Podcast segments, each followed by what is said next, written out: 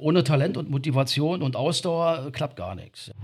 Aber wenn man kein gutes, äh, großes Selbstbewusstsein hat, dann ist das meistens auch immer abhängig davon, in welchem Umfeld man ist, welche Freunde man hat. Ja? Und wenn man eben äh, Freunde hat, äh, die, die einen nicht aufbauen, wo man äh, eben auch äh, lernen kann, Selbstbewusstsein zu bekommen, wenn man mit einer Loser-Clique zusammen ist, äh, rumhängt, rumsäuft, rum, einfach nur abhängt, Playstation macht, dann kommt man aus diesem Kreis nicht raus. Man muss schon versuchen, sich an Freunde, an Vorbilder, da gibt es wenige von, zu orientieren inspirieren und versuchen von diesen Menschen zu lernen.